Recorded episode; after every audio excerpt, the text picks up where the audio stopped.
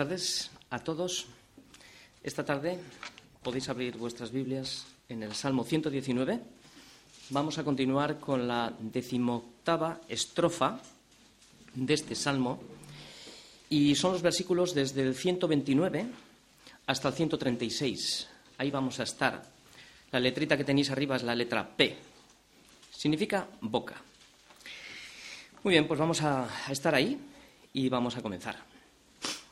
Muy bien, pues si venías esta tarde pensando que hoy ibas a escuchar algo nuevo, creo que te equivocas.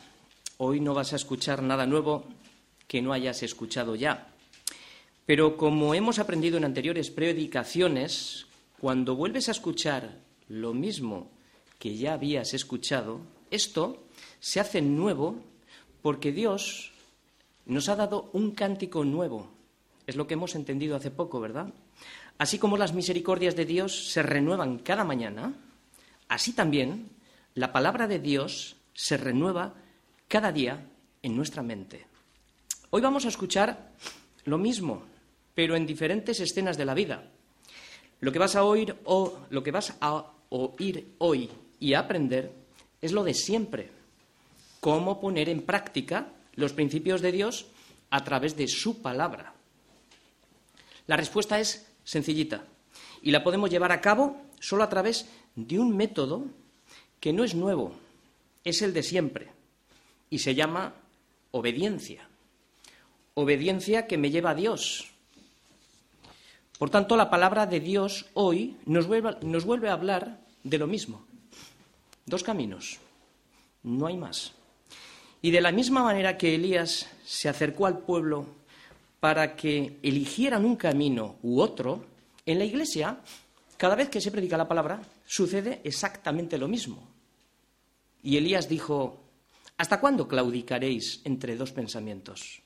Si Yahvé es Dios, seguidle. Y si Baal, dicen pues de él. Y el pueblo no respondió. No respondió. Hoy es la misma pregunta para aquellos que se encuentran en este dilema de decisión. No responder implica prácticamente que ya has respondido. Hoy volvemos a disfrutar de otro modelo de oración que prácticamente viene a ser el mismo. Oración que la vemos a través de un corazón conforme a Dios, que es el corazón de David, es lo que estamos viendo en el Salmo 119, y vamos a ver a David cómo exalta a Dios alabándole a través de lo que Dios ya ha hecho en su vida. Los primeros versículos vamos a ver cómo David se asombra, se asombra de lo que Dios ha hecho en su vida. Luego hay unos eh, cuatro versículos que los dedica a siete peticiones y vamos a ver qué es lo que pide David. Y finalmente, David cierra la estrofa con lágrimas en los ojos, con dolor en su corazón, por la dureza de aquellos que no obedecen la palabra de Dios. Y esto es lo que nos puede pasar a nosotros también hoy. ¿Daremos respuesta o nos quedaremos como el pueblo de Israel? Vamos a leer todos los versículos y luego vamos a ir en versículo a versículo. Dice así, maravillosos son tus testimonios, por tanto, los ha guardado mi alma. La exposición de tus palabras alumbra, hace entender a los simples. Mi boca abrí y suspiré, porque deseaba tus mandamientos. Mírame y ten misericordia de mí, como acostumbras con los que aman tu nombre. Ordena mis pasos con tu palabra, y ninguna iniquidad se enseñoree de mí. Líbrame de la violencia de los hombres y guardaré tus mandamientos.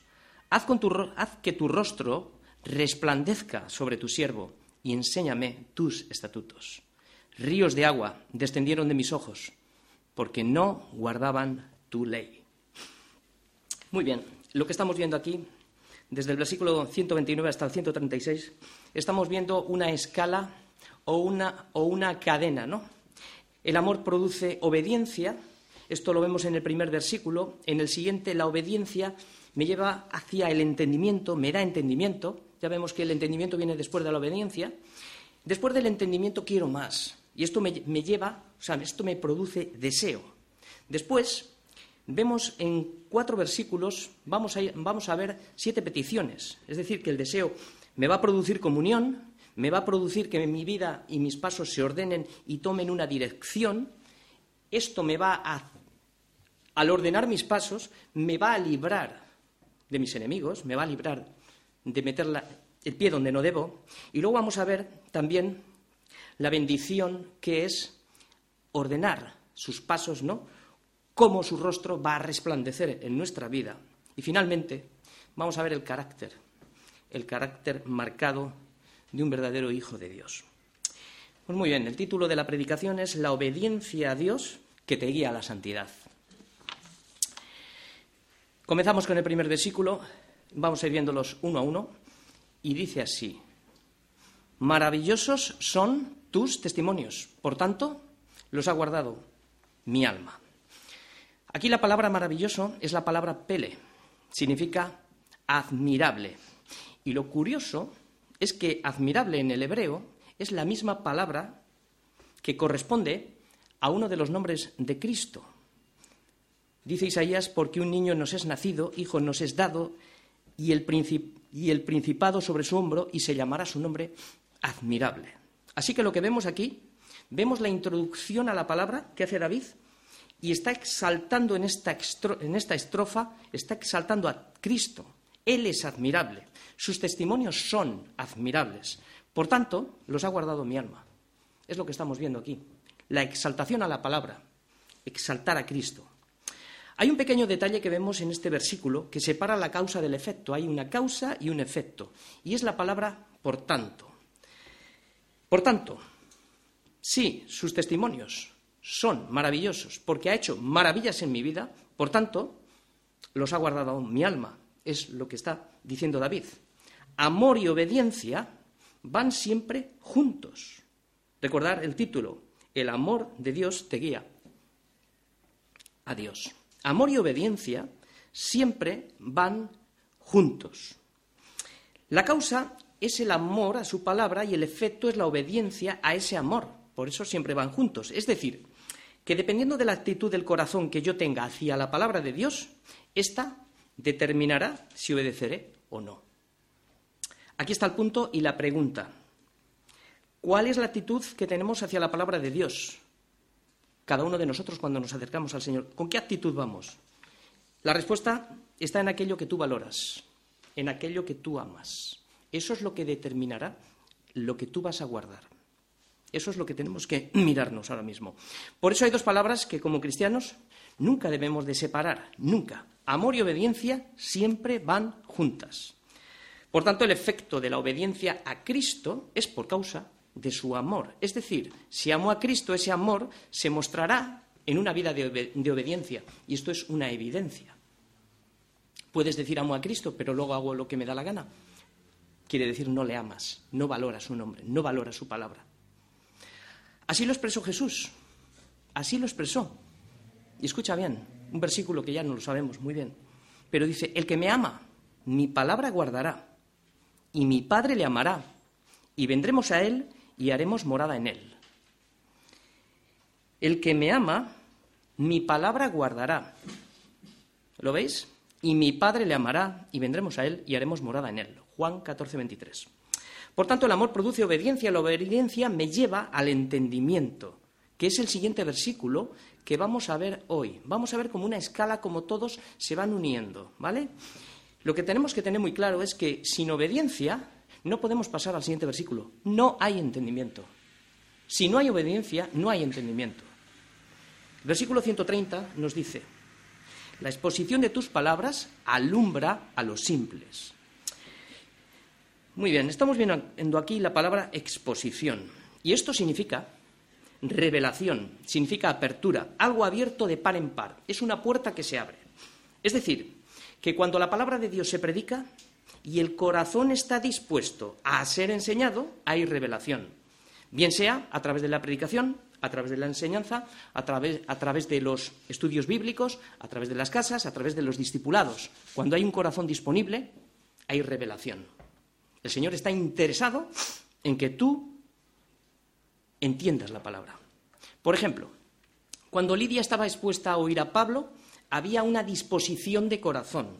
Por tanto, el Señor le abrió el corazón a ella. ¿Para qué? Propósito. Para que estuviese atenta a qué? A lo que Pablo decía. ¿Y qué estaba haciendo Pablo? Abrir el Evangelio. ¿Qué pasó? Al unir la disposición con el oír atentamente, ¿qué pasó? Que la palabra alumbró a Lidia y la hizo entender, convenciéndola de qué. ¿De qué te convence el Espíritu Santo?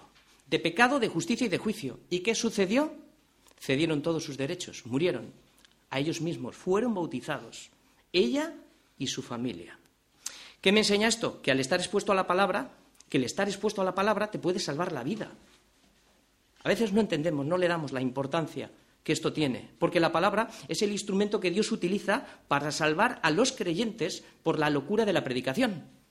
Es el modo que Dios ha escogido. Por tanto, este versículo nos habla de que la palabra hace entender a un tipo de personas, los simples. En el hebreo esta palabra es la palabra petit y en el griego es idiotes, ¿vale? Es la misma. ¿Qué significa? Pues significa tonto, significa ignorante, significa sencillo. Aquí estamos todos. Por eso, todo el que se expone a la palabra y la oye y la entiende es un milagro. Directamente pasa de ser un necio a ser un sabio, porque la exposición de su palabra hace entender a los simples, no porque fueras inteligente o tendrías algo más que otros, no, no tenías absolutamente nada. Es como el efecto que hace el sol cuando abrimos las ventanas de nuestra casa, ¿no? Lo que hacemos es dejar que la luz entre, la luz natural entre. ¿Y qué es lo que hace? lo alumbra todo. Se ve hasta el polvo de los muebles, ¿no? Cosa que la luz natural casi no te deja ni ver. Así cuando tú abres tu corazón y te expones a la palabra, te alumbra, activa el entendimiento, de manera que lo que antes no entendías, ahora entiendes. El problema está ¿Dónde está el problema? Está cuando tú no te expones a la palabra o cuando exponiéndote no quieres oír. Es imposible que te alumbre y mucho menos que te haga entender, porque tienes cerrado el corazón. Hay un problema, hay un problema muy común hoy en día que se ha llegado a decir, seguramente que os sonará, que si no tienes un doctorado en teología, si no has ido al instituto bíblico, si en casa no tienes un diccionario griego, un hebreo, un atlas y diferentes comentarios de un montón de escritores de la Biblia, que están muy bien, y yo los tengo, ¿vale? Pero dicen que si no tienes esto, tú no puedes entender la palabra de Dios. Es como volver a decir que la salvación solo es para los pudientes y para los inteligentes. Menos mal que esto no es así, porque el texto dice que la palabra de Dios alumbra y hace entender a los simples, a los sencillos. Solo tienes que estar expuesto a escucharla con un corazón abierto y es lo que estamos viendo. La clave está en el oído y en la disposición de corazón. La palabra es para el granjero, para el agricultor, para el ama de casa, para la gente que trabaja en las minas, para el panadero, para el hortelano, para la gente común, es para todos. Porque según dice la palabra, el Señor no escogió a muchos sabios, según la carne, ni a muchos poderosos, ni a muchos nobles. Dice que de estos son muy pocos. De estos son muy pocos. Sino que lo necio del mundo escogió Dios, ¿para qué? Para avergonzar a lo sabio. Lo débil del mundo escogió Dios, ¿para qué? Para avergonzar a lo fuerte. Y lo débil del mundo y lo menospreciado escogió Dios, y lo que no es, para deshacer lo que es. Otro problema muy común que vemos hoy en día es la cantidad de traducciones modernas de la Biblia. Algunos versículos son muy dudosos, que difieren del original, pero dicen que es para hacerlo más sencillito, para que lo entiendas mejor. O sea, como si la palabra no haría su efecto y el Señor necesitaría unas traducciones que le están quitando el filo a la espada y que están haciendo la palabra que no diga lo que tiene que decir. Este es un problema que hay hoy en día. Sin embargo, este versículo nos asegura que cuando tú escuchas la palabra de verdad, te alumbra y te hace entender. Un ejemplo son los discípulos de Cristo. Pedro, por ejemplo, era pescador, era un hombre que le llamaban del vulgo y sin letras. Como un hombre llegó a pasar de necio a sabio. ¿Por qué? Porque la exposición de las palabras de Cristo le hizo entender. Y pasó de un cobarde que negó tres veces a Cristo a predicar con autoridad y sellar su vida valientemente hasta la muerte. Por tanto, la gente que rechaza su palabra, el problema no está en el oído, el problema está en la disposición de corazón, que no se exponen para que la palabra les alumbre, se conviertan y se salven. Pero por la no disposición de corazón, la no disposición de corazón hace que no entiendan. Para ellos la palabra es como si fuera una lengua desconocida. Es lo que dijo Jesús en Juan 8:43. ¿Por qué no entendéis mi lenguaje? Porque no podéis escuchar mi palabra. ¿Y por qué no pueden escuchar su palabra? Porque la palabra no haya cabida en sus corazones. No han abierto el corazón, por tanto no haya cabida, no penetra. Y cuando no haya cabida, ¿qué pasa? Pues que te deja en el estado en el que estabas. Naciste condenado y condenado seguirás. Es como alguien, como cuando alguien está llamando a la puerta, dando voces diciendo que tu casa se está quemando. Oyes los golpes, pero tú no abres la puerta, porque no crees que tu casa está ardiendo. Y lo que estás haciendo es perder la oportunidad de ser salvado. Y lo que terminas haciéndote es quemándote. ¿Por qué? Porque no crees. Lo que vamos a ver ahora, en el siguiente versículo, es el entendimiento. Porque cuando tú crees y entiendes y amas la palabra, lo que produce es un deseo por la palabra. Y es lo que vamos a ver ahora, en el versículo 131, que dice así, mi boca abrí y suspiré porque deseaba tus mandamientos. Muy bien, mira, llegar a esta conclusión es haber entendido, estamos en escala, ¿vale?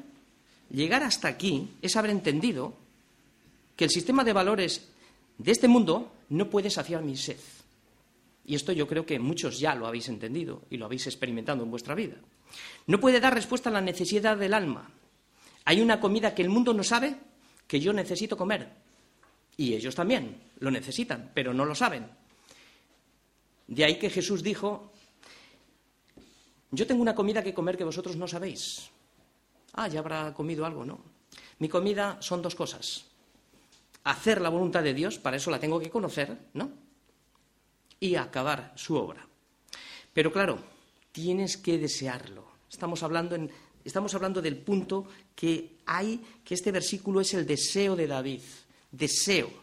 Abrí la boca y suspiré. Por eso tratar de saciar nuestra sed con el sistema de valores de este mundo es como tratar de sacar agua de una tierra totalmente seca. Cuando tenemos un problema, automáticamente vas al médico y te dice, necesitas un psicólogo. Este es el antiguo todo que el mundo te da continuamente, necesitas un psicólogo. Es como cuando antes ibas al médico y siempre te daba aspirinas para todo. Esto es lo mismo, necesitas un psicólogo. Por tanto, no entender que la única comida que sacia el alma es la palabra de Dios, no entender esto es no entender que la palabra es lo único que nos devuelve el sentido de nuestra identidad y de nuestra pérdida. La palabra nos pone en el propósito de Dios, nos da la eternidad. No entender esto es seguir contaminándonos con la comida de este mundo. Por ejemplo, la comida física es necesaria para el mantenimiento del cuerpo. Sí, pero solo no podemos vivir de esta comida. Solo de esta comida no podemos vivir. Necesitamos otra comida para el mantenimiento de nuestra alma, porque el cuerpo es temporal, pero el alma es eterna. Por eso dijo el Señor, no solo de pan vive el hombre, no solo, no dijo que no vivía, sino no solo de pan vive el hombre, sino de toda palabra que sale de la boca de Dios. Pero la tienes que desear. David ilustra esta imagen que estamos viendo en este versículo, la ilustra con, con un deseo es poético, diciendo, mi boca abrí y suspiré. ¿Para qué? Para absorber el alimento de la palabra de Dios. ¿Por qué? Porque deseaba tus testimonios. Me recuerda también a la imagen del Salmo 42 que ilustra esta necesidad comparándola con la de un animal, que dice, así como el ciervo brama por las corrientes de las aguas, Así, de esta forma, clama por ti, oh Dios, el alma mía. Así como el ciervo brama por las corrientes de las aguas, así clama por ti, oh Dios, el alma mía. ¿Hay esta necesidad en nosotros de aspirar, de absorber sus mandamientos, su palabra? ¿Hay esta necesidad? Este suspirar significa inhalar con ansiedad. Este hambre no es como el que come por rutina, que le ha llegado la hora y come. No, es una necesidad de hambruna, en el sentido de que hasta las piernas le tiemblan si no come. Creo que ninguno de nosotros en la comida física estamos en esta situación. Simplemente llega la hora y comes. Y Pedro ilustra esta misma situación con el mismo verbo de desead, porque significa exactamente lo mismo, ilustra en la analogía de un niño recién nacido. Por eso dice desead, es la misma palabra y el mismo significado. Es un anhelo y un profundo deseo. Y lo dice Pedro en primera de Pedro 2.2 y dice, primero lo, lo primero que dice es desead. ¿Cómo? ¿De qué forma tengo que desear? Como un niño recién nacido. Solamente abre la boca y llora. Y sí o sí le tienes que dar. ¿Qué tengo que desear? La leche no espiritual no adulterada. La leche de la madre, pues es una leche que no ha sido mezclada, ¿no? Es de lo que nos está hablando es de que la palabra no está adulterada, de que absorbamos la palabra de Dios no adulterada. ¿Para qué? Hay un propósito. Este es el propósito. Para que por ella crezcáis. ¿Para qué? Para que te vaya bien. Para salvación. Este es el propósito final. Y la evidencia es que si habéis gustado la benignidad del Señor, ¿la has desgustado? ¿La has probado? ¿Te has dado cuenta de los atributos de Dios, que Dios es bueno? Si no la has degustado, si no la has probado, no la puedes valorar. Por eso es imposible crecer si no hay un deseo profundo, si no hay una necesidad intensa por la palabra de Dios. No se puede crecer. El abandono de estar expuesto a la palabra de Dios, hoy voy, mañana no voy, hoy estoy, ese corazón de doble ánimo produce problemas, produce una falta de crecimiento. Es un crecimiento amorfo. O estamos o no estamos, como dijimos al principio. Porque el deseo por la palabra lo produce. ¿Quién produce el deseo por la palabra? La misma palabra. Cuanto más comes, más hambre tienes te das cuenta, te asombras de lo que es la palabra. Y solo sucede cuando te expones, cuando expones tu corazón para oír con atención. Ahora, ¿cómo sé yo que estoy en este sentir? Pues si este deseo te lleva a las dos peticiones siguientes que vamos a ver, porque van todo va todo encadenado. Me lleva a dos peticiones. Una es la misericordia y otra es la comunión. Es el versículo 132 que leemos ahora. Dice, mírame y ten misericordia de mí, como acostumbras con los que aman tu nombre. La primera petición que vemos aquí de David es mírame. Es lo mismo que un hijo le podría decir hoy a un padre, papá, mírame.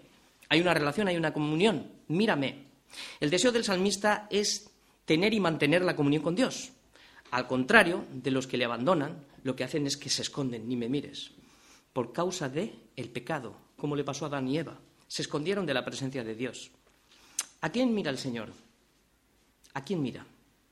Dice, miraré a aquel que es pobre y humilde de espíritu y tiembla mi palabra. A este es al que, a quien miro. A estos es a quien mira el Señor con, con misericordia. Son pobres y humildes de espíritu y tiemblan a su palabra. No son los que bailan, sino los que tiemblan. Y sin embargo tienen mayor motivo para estar felices y gozosos, como hemos visto al principio de este salmo, que los que se pasan la vida riéndose. Estos, estos experimentan el verdadero gozo. ¿De qué manera nos mira el Señor? Nos mira con misericordia. Esto es lo que está pidiendo el salmista. Mírame con misericordia. David eh, lo que estaba diciendo, lo que, está, o sea, lo que estaba decidido era a no perder ninguno de los privilegios de los que Dios ha prometido para sus hijos, para los que le aman. Mírame, segunda petición, y ten misericordia de mí, como, como acostumbras hacerlo. O sea, es decir, lo que está diciendo es que Dios tiene una costumbre muy común en él. Es típico de Dios. Tiene misericordia de quién? De los que aman su nombre. Tiene misericordia de los que aman su nombre. ¿Y quiénes son los que aman su nombre? Los que obedecen. Por cuanto David ama su nombre, reclama esta misericordia para su vida. Y esto solo sucede cuando hay una comunión, cuando hay una relación personal con el Señor. Hay una diferencia, mirar bien, hay una diferencia entre la misericordia que se produjo una vez, es decir, que Dios no me pagó conforme a nuestros pecados, sino que te perdonó la vida, y esta misericordia es para salvación, fue la primera vez misericordia y gracia, ¿no? Que te dio la vida, te rescató del pozo, pero luego está la misericordia que se renueva cada día. Por ejemplo, los pecados que has cometido hoy, Dios no te ha quitado la vida. como hacía en el Antiguo Testamento. La paga del pecado es muerte. Dios ha tenido mucha misericordia de ti y mucha misericordia de mí. Y el que Dios me mire es misericordia. El que Dios me revele su palabra es misericordia.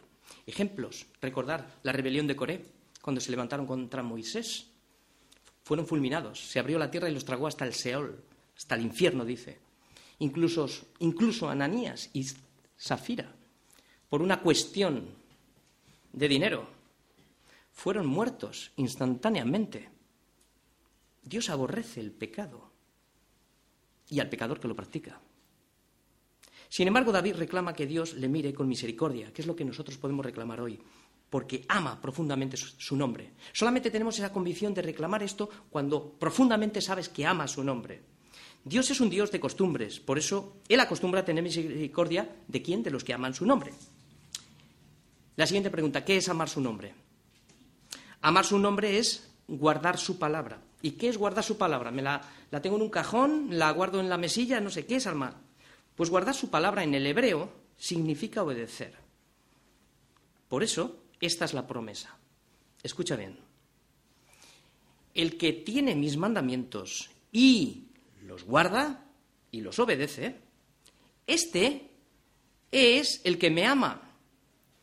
Y el que me ama será amado por mi Padre, y yo le amaré y me manifestaré a él.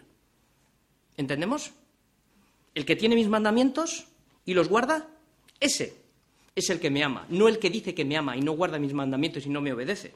No, este es el que será amado. Este, este es el que será amado por mi Padre y yo le amaré. ¿Os dais cuenta la reprocidad? La No me sale. Eh, el intercambio, ¿no? Lo veis, ¿verdad? Juan 14, 21. Ahora vamos a ver la relación íntima a través de la misericordia. Genera dos peticiones. ¿Veis? Vamos en escala. ¿Veis lo que está pidiendo David? ¿Está pidiendo un coche? ¿Está pidiendo una casa? ¿Está pidiendo prosperidad? Está pidiendo santidad. Santidad. Versículo 133. Ordena mis pasos y ninguna iniquidad se enseñoree de mí. Fijaros, mira, este versículo es la continuación de las dos peticiones anteriores. Al pedir la mirada de Dios y su misericordia, que se debe al amor que David tiene por su palabra, y de este amor nace lo que estamos viendo aquí, un deseo de santidad que viene a través de que el Señor ordene, bueno, viene de atrás, pero lo que está buscando es que ordene mis pasos, que ordene mi vida, y ordenar mis pasos es fijar la dirección correcta conforme a la voluntad de Dios y no la mía. ¿Entendéis? ¿Para qué? Mira lo que dice, para que ninguna iniquidad se enseñoree de mí. ¿Qué está buscando David? ¿Es este nuestro anhelo? ¿Buscamos lo mismo? ¿Estamos en el mismo sentir? ¿Horas así? Esto es buscar santidad. Este es el anhelo de un verdadero hijo de Dios. El camino hacia el cielo es bastante duro, muy duro. Si el justo con dificultad se salva, con dificultad se salva, ¿en dónde aparecerá el impío y el pecador? Primera de Pedro 4:19. Por eso la necesidad de ordenar todas las áreas de nuestra vida es urgente. Urgente. Porque el pecado produjo en nosotros desorden y vacío, y fueron las tinieblas las que se señorearon de nuestras vidas, y si no mirar hacia atrás. Miremos todos hacia atrás. ¿Qué es lo que hizo el pecado en nuestras vidas? Solamente el mirar nuestra propia vida da testimonio del desorden y del vacío que el pecado produjo. ¿O no están las marcas y las cicatrices en nuestras vidas de lo que el pecado produjo, el Señor te perdona, pero las marcas y las cicatrices están ahí, para que te acuerdes de dónde nos sacó. Ahí están las cicatrices y las marcas. ¿El Señor nos ha perdonado y nos ha salvado? Sí, pero las marcas y las cicatrices no las quita, porque somos olvidadizos, para que nos acordemos de dónde nos ha sacado. Por eso, si estás en este mismo sentir que el salmista tiene de ordenar nuestros pasos, si estás en este mismo sentir, este sentir se convierte en una necesidad urgente. Y es que nosotros solos no podemos ordenar nuestros pasos. No podemos. Fíjate que es David y dice, ordena tú mis pasos. Qué humildad. Por eso necesitamos la comunión con Dios y su misericordia para que nos dé la dirección correcta, que es alinear nuestra vida a su palabra. Ordenar, dirigir y aprobar los pasos del hombre es responsabilidad de Dios y no del hombre. Y David lo sabe, y lo sabe muy bien cuando lo pide, que ordene sus pasos. Pero esto no nos exime a nosotros de nuestra responsabilidad. Porque dice el Salmo 37, 23, dice, por Yahvé son ordenados los pasos del hombre. ¿Por quién? Por Yahvé, por el Señor. Y él aprueba su camino. Preguntas. En cuanto a este versículo, ¿cuándo Dios aprueba nuestro camino? Cuando nuestros pasos los ordena Dios a través de su palabra. ¿Os dais cuenta?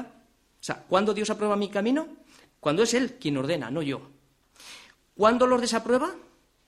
Cuando nosotros los ordenamos en nuestra propia opinión y no en base a su palabra, suspendidos. Esta es nuestra responsabilidad. Y ahora, ¿cuándo los aprueba? Pues cuando obedecemos. Es así de claro. Nuestra responsabilidad es la disposición de corazón de querer que nuestra vida sea ordenada por su palabra. Pero si no tenemos esta disposición de corazón, ni te esfuerces. Es inútil. Es inútil. Que me venga un avivamiento, que me... Es inútil. Es inútil. Dios no funciona así. Los primeros pasos de este orden pasa por tener hambre y sed de Dios. Y claro, para ello hay que estar expuesto a la palabra de Dios y a la comunión con la Iglesia, donde recibo la instrucción, la dirección para alinear mi vida con el Señor. Y a veces me amonestan y me dicen cosas que igual no me gustan. Sin embargo, es por tu bien. Sin embargo, igual está sufriendo más el que te lo está diciendo que tú que te estás sintiendo ofendido. Y es por amor. Y si esto no lo entendemos, pues hay que humillarse delante del Señor para que nos dé entendimiento. A través de la predicación y de la enseñanza, a través de los discipulados, me enseña. En mis estudios diarios de la palabra es por donde recibo toda la dirección y el propósito que Dios tiene para mi vida. Lo contrario sería estar expuesto al abandono. Y esto empieza por venir cuando quiero y termina no estando nunca, o de vez en cuando. Eso, como hemos visto en el vídeo de, de hoy, eso es un creyente, pero no es un discípulo. Tampoco se trata de que tú organices y ordenes tu vida a tu manera y luego pedirle a Dios que te bendiga tus decisiones. Esto no funciona así. Se trata de que antes de tomar tus decisiones, alinees tu vida con la palabra. ¿Por qué? Porque va a haber disciplina. Va a haber disciplina. ¿Te arrepentirás luego y el Señor te perdonará? Si es de corazón, sí. Pero las marcas las, las tendrás y pasarás situaciones de disciplina en tu vida y nos vendrá bien. Y mejor eso que no tener la disciplina del Señor. Yo puedo pensar, yo pensar que esta mujer o este hombre es ideal para casarme. Pero tu futuro cónyuge está sujeto a Dios y a su palabra, está alineada a su vida. He puesto este ejemplo, podemos poner cualquiera. ¿eh?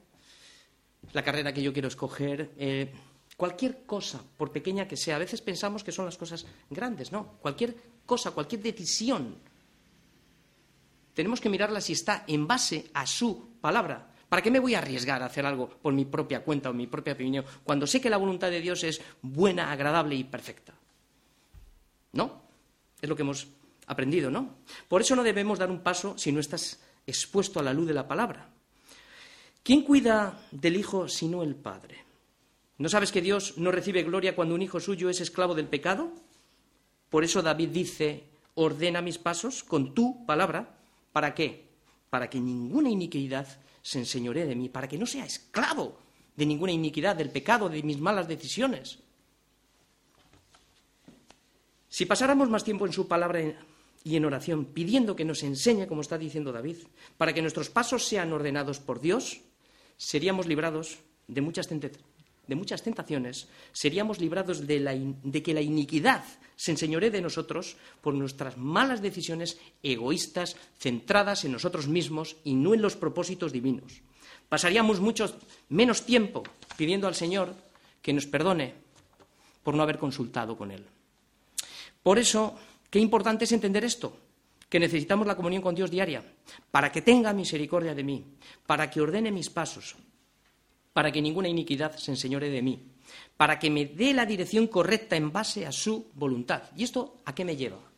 Pues esto me lleva a la quinta petición, a ser librado, como vamos a ver ahora, en el versículo 134. ¿Entendemos? ¿Vamos bien? Es una escala. Es un es una oración encadenada y todo está bien ordenado. Dice David, líbrame de la violencia de los hombres y guardaré tus mandamientos.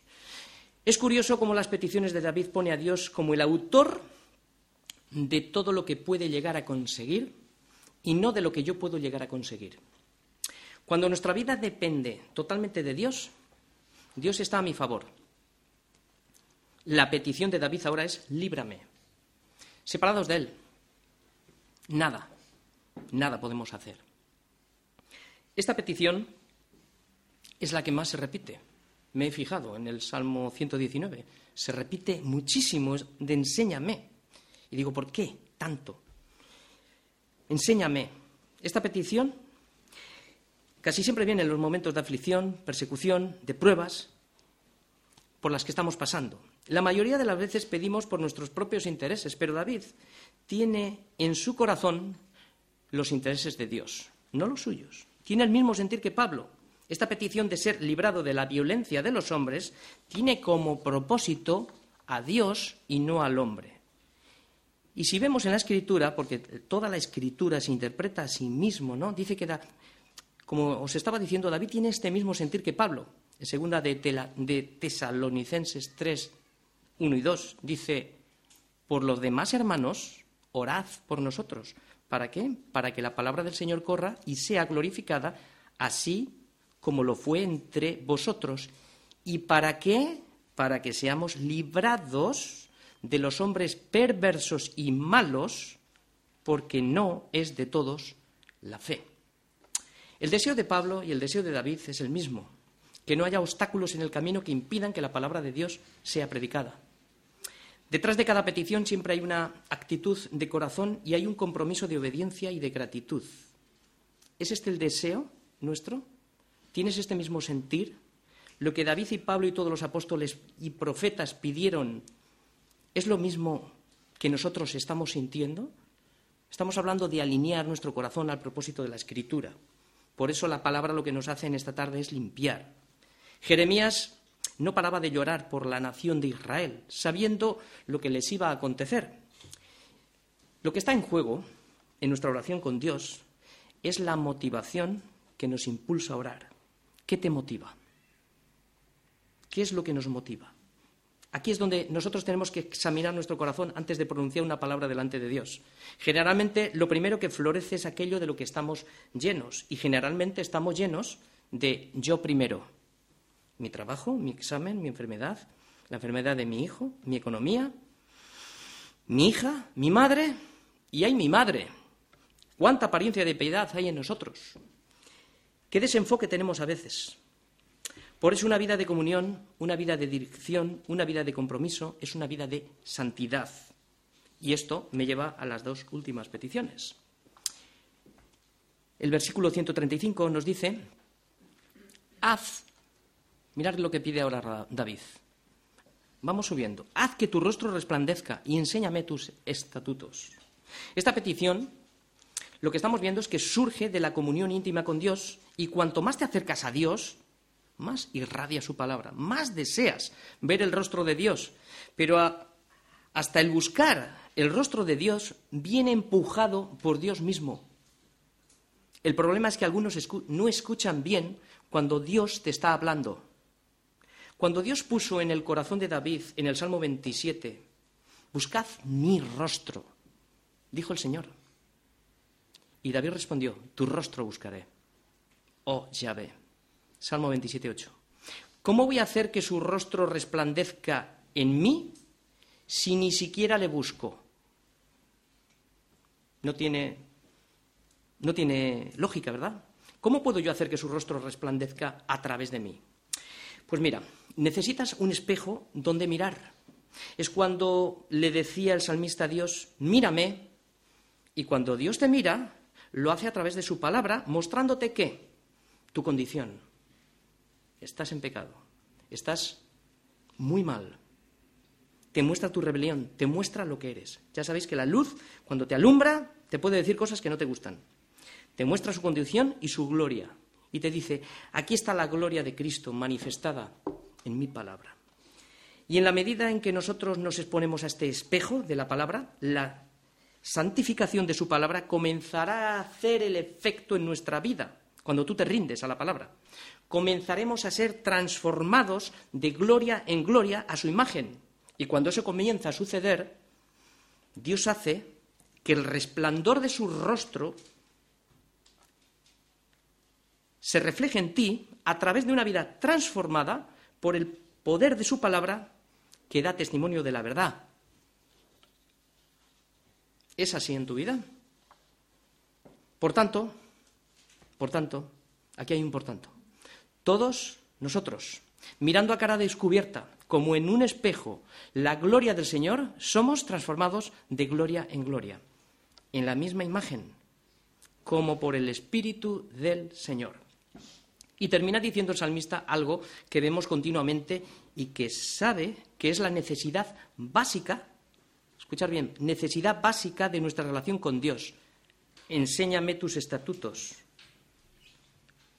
Séptima petición. Nunca debemos de perder esta perspectiva de aprender. Nunca debemos de, de perder esta actitud de corazón de dejar enseñarnos cada día por su palabra. El día que la pierdas, hemos perdido la brújula. El día que dejemos de aprender, dejaremos de enseñar el rostro de Dios a través de nuestras vidas. ¿Qué será entonces lo que otros verán en, en nosotros? ¿Qué verán? Esta petición de David es un deseo de santidad. Y cuando el Señor te enseña, lo primero que te va a enseñar es el pecado que hay en ti. Lo primero. Esto es lo primero que te va a enseñar. Y esto es lo primero que aprendemos, es cuando exclamas, como Isaías. Entonces dije yo, ay de mí, cuando el Señor le mostró su rostro. Nosotros podemos ver su rostro a través de la escritura, a través de la escritura. Dijo, soy muerto. ¿Por qué lo dijo? Porque vio el pecado, el pecado que había en él. Porque siendo hombre inmundo de labios y habitando en medio del pueblo, que tiene labios inmundos, han visto mis ojos al rey, Yahvé de los ejércitos. Cayó al suelo. ¿Cuándo sé yo que su rostro resplandece en mí? A la luz de esta estrofa vemos los eslabones de una cadena que está unida. Pues mira, cuando, cuando cultivo esa capacidad que el Señor me ha dado de asombro para estar expuesto cada día a su palabra, la valoro, la guardo en mi corazón obedeciéndola, ¿no? Cuando soy enseñado, cuando la necesidad por Dios es más intensa y produce orden en mi vida, estoy viendo que su rostro está resplandeciendo. Cuando vivo una vida de santidad apartado para Dios, produce finalmente un carácter, que es lo que vamos a ver ahora. El último versículo, y aquí vamos a terminar. El versículo 136, que dice así, ríos de agua descendieron de mis ojos, porque no guardaban tu ley. Qué importante llegar a tener esta sensibilidad por el pecado de otros. Esto es una muestra del amor que David siente por la palabra de Dios podemos ver aquí cuando exclama cuanto amo tu ley, a veces lo leemos como quien pasa por encima. No, esto es una muestra de la profundidad del amor que David siente por la palabra de Dios, por el Señor. Le hemos visto expresar esta verdad que acabo de decir, que es de este mismo salmo, el versículo 97, que exclamó, ¿cuánto amo yo tu ley? Este es el corazón del salmista. Esto es lo que valora. ¿Vale? Fíjate en el contraste de esta estrofa cómo comienza diciendo, maravillosos son tus testimonios, por tanto los ha guardado mi alma, gozoso, exaltando la palabra. Y vemos, y ahora vemos en esta escalera todo lo que ha producido sus testimonios. Y termina, fijaros cómo termina, llorando. Ríos de agua descendieron de mis ojos, ¿por qué? Porque no guardaban tu ley. ¿Os dais cuenta el contraste? Lo que veo aquí es la imagen de Cristo, que después de haber hecho maravillas que ningún otro hizo, después de haber anunciado las buenas nuevas, sanando a los cojos, dando vista a los ciegos, limpiando a los, a los leprosos y alimentando a miles de personas y anunciando el Evangelio del reino, no entendieron nada. Por eso Jesús, casi llorando o llorando, porque llorar muchas veces no es un llorar de lágrimas, sino es un dolor fuerte de corazón. Dice Jerusalén, Jerusalén, que matas a los profetas y apedreas a todos los que te son enviados. ¿Cuántas veces quise juntar a tus hijos como la gallina junta sus polluelos y no quisiste? Llegar a este mismo sentir de Cristo es llegar al mismo sentir de David en esta estrofa. Yo no sé, o sea, ya, ya no solo sé que te quema el pecado, o sea, ya no sé si me quema el pecado personal, es algo más. No solamente es que eh, tu pecado personal te queme, es algo más. ¿Te quema el pecado de los que no guardan su ley? Esto, solo puede ser así cuando amas la verdad, cuando amas a Dios, pero de verdad. ¿Te quema cuando algún hermano ha dejado de estar expuesto a la palabra de Dios? ¿Cuando, cuando no asiste a la iglesia o a los discipulados? ¿Te quema ver que tus familiares y amigos no guardan su ley? ¿Te quema que tu marido o tu mujer no guarde su ley? Como Dios dice, ¿no? Cuánto no más los que dicen ser cristianos y viven como carnales. Porque no existe un cristiano carnal, ¿eh? Es una mentira. David no está llorando por una persecución o un problema personal, sino por la transgresión a la ley de Dios. ¿Cuánto ama su ley? Aquí, aquí lo estamos viendo. Esto creo que va a cambiar nuestra forma de orar. A veces estamos demasiado centrados en nosotros. ¿Cuántas veces oramos por la víctima y no por el opresor, que transgrede la ley de Dios? La pregunta que sale de estos versículos es la siguiente. ¿Sufres solo por tu dolor o sufres también porque sabes que tu enemigo está ofendiendo a Dios? ¿Sufres porque tus seres queridos no se convierten a Dios y se salvan? ¿O sufres porque le están ofendiendo a Dios? Finalmente hemos visto que la causa de toda acción en nuestra vida viene originada por la palabra de Dios. ¿Por qué su ley es maravillosa? Porque al estar expuesto a su palabra ha producido maravillas en nuestras vidas. Por eso son maravillosos sus testimonios, porque ellos son los que dan testimonio de Cristo. Por eso su palabra es maravillosa, porque su testimonio en la cruz nos ha redimido del pecado, lo cual ha producido toda esta serie de bendiciones, toda esta cadena que hemos estado hablando en el día de hoy. Por tanto, como empezábamos al principio, puso al pueblo en evidencia y les puso dos caminos. ¿Hasta cuándo claudicaremos? ¿Hasta cuándo claudicaremos entre dos pensamientos? Solamente hay dos caminos. Y el pueblo nos respondió, hoy tienes la oportunidad como cada domingo, de responder a su palabra. Y aquí lo vamos a dejar. Amén.